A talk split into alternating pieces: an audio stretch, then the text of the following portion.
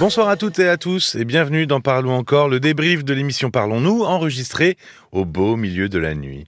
Je suis Paul Delair et avec moi Caroline Dublanche. Bonsoir Caroline. Bonsoir Paul.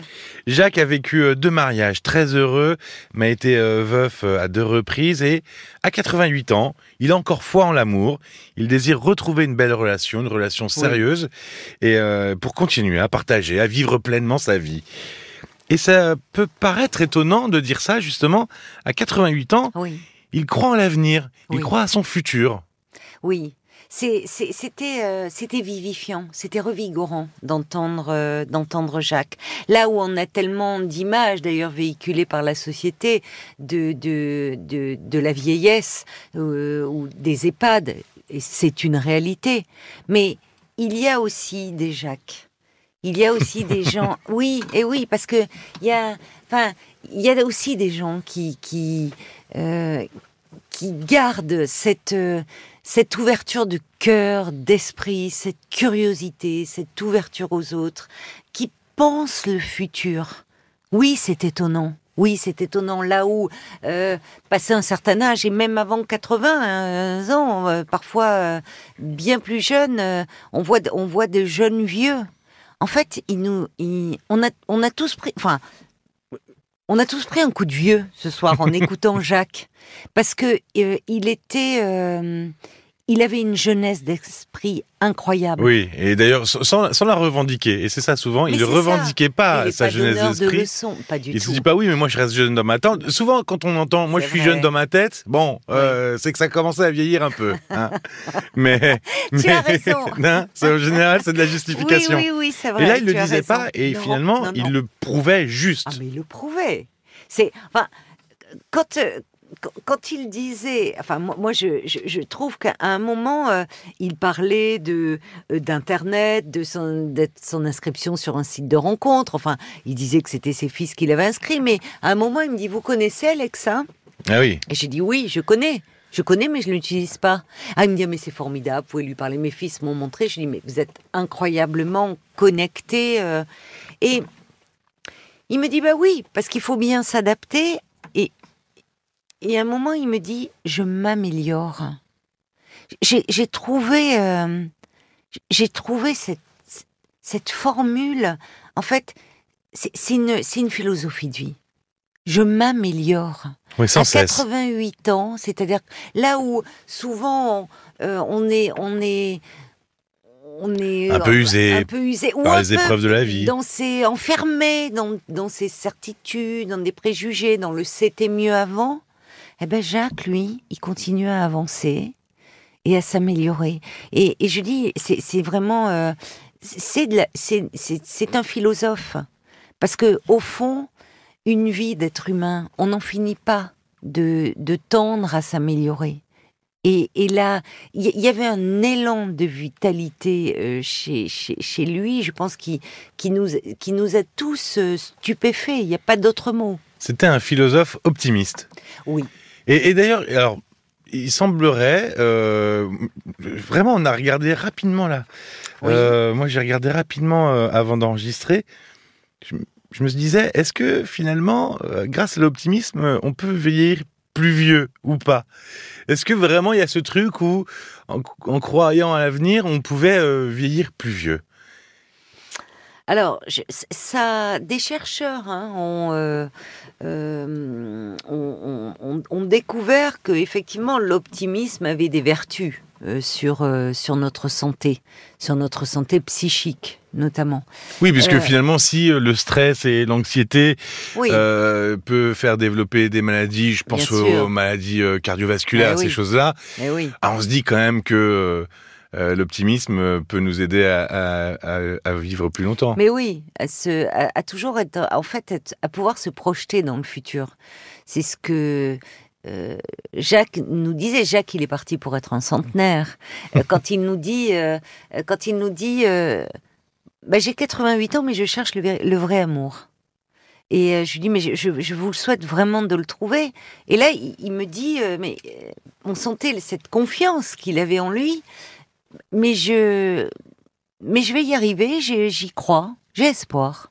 Et en fait, on sentait que ça sortait du cœur. Il y, il y croyait réellement.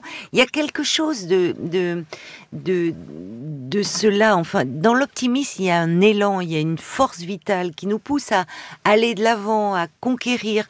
Et il y a eu des, chercheurs en psychologie qui ont découvert que les optimistes avaient tendance à considérer les événements euh, désagréables comme transitoires, comme momentanés spécifique à une situation donnée et liée à des raisons extérieures à eux. Là où on entend souvent quelqu'un qui est plus pessimiste, qui va se penser responsable de la situation désagréable. Pour, un pessimiste, faut, faut être costaud mentalement pour penser que finalement rien ne vient de soi et que, tout vient de l'extérieur. non, mais psychologiquement, faut être euh, solide, quoi. Ben, c'est-à-dire que ça suppose une, une assise, une confiance en ah soi, en fait.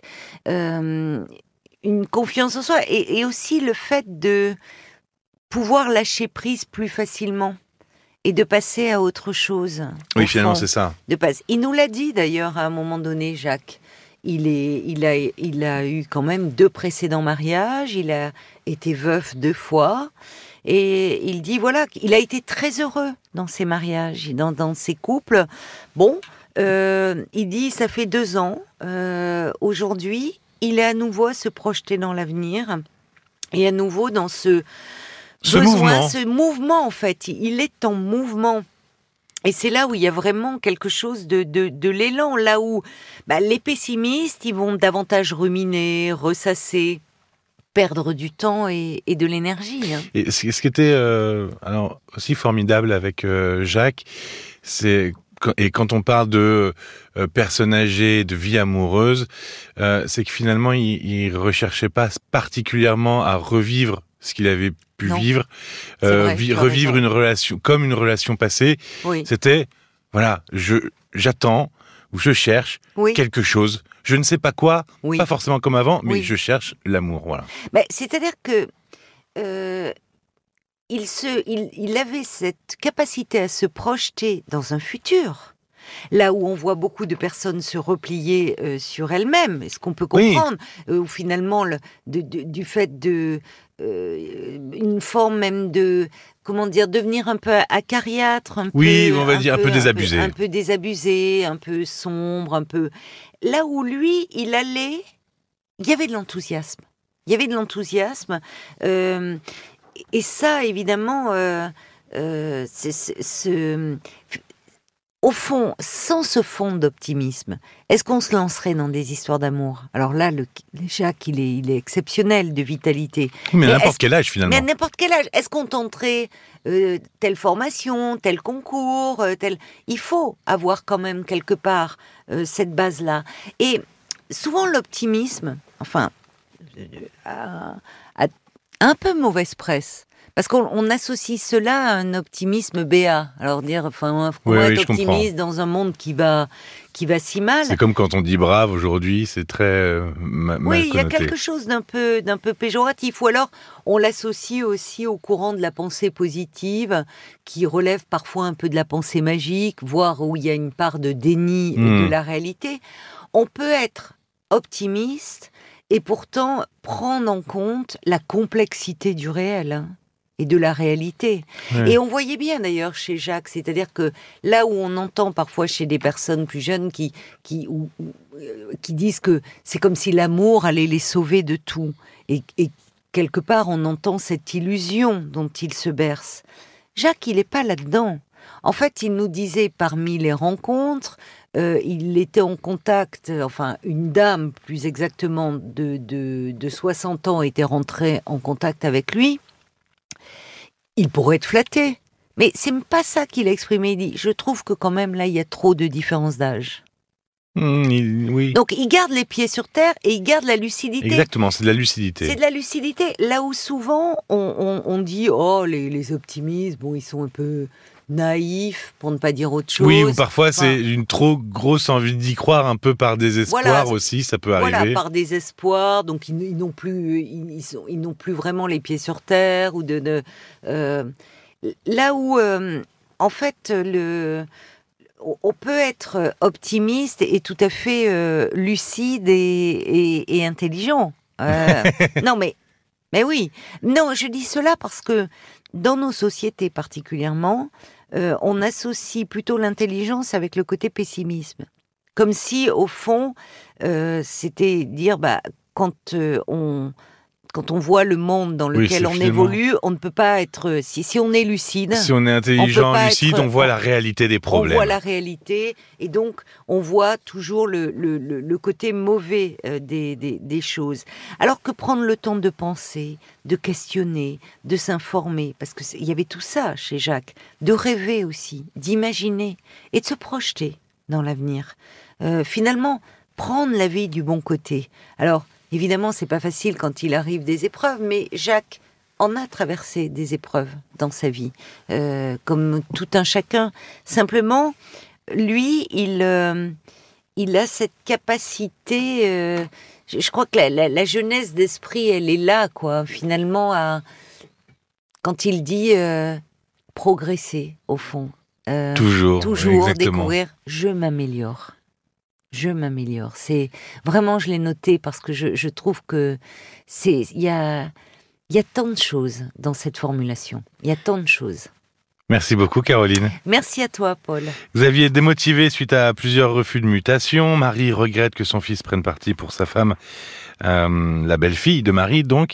Et puis aussi euh, Pascal, euh, qui revenait euh, d'un entretien avec sa mère qui lui a rappelé un souvenir assez traumatisant et qui euh, se pose beaucoup de questions sur sa relation avec sa mère. Je vous invite à écouter ce témoignage sur l'appli RTL et à vous abonner par la même occasion. Parlons-nous, rtl.fr, ça c'est l'adresse mail pour nous écrire directement. Et puis, allez, je le rappelle, 09 69 39 10 11, c'est pour nous appeler si vous souhaitez euh, passer à l'antenne dès demain, après-demain, ça dépend quand vous écoutez ce podcast. Je vous souhaite une bonne journée ou une belle nuit et à très vite. À très vite. Parlons encore.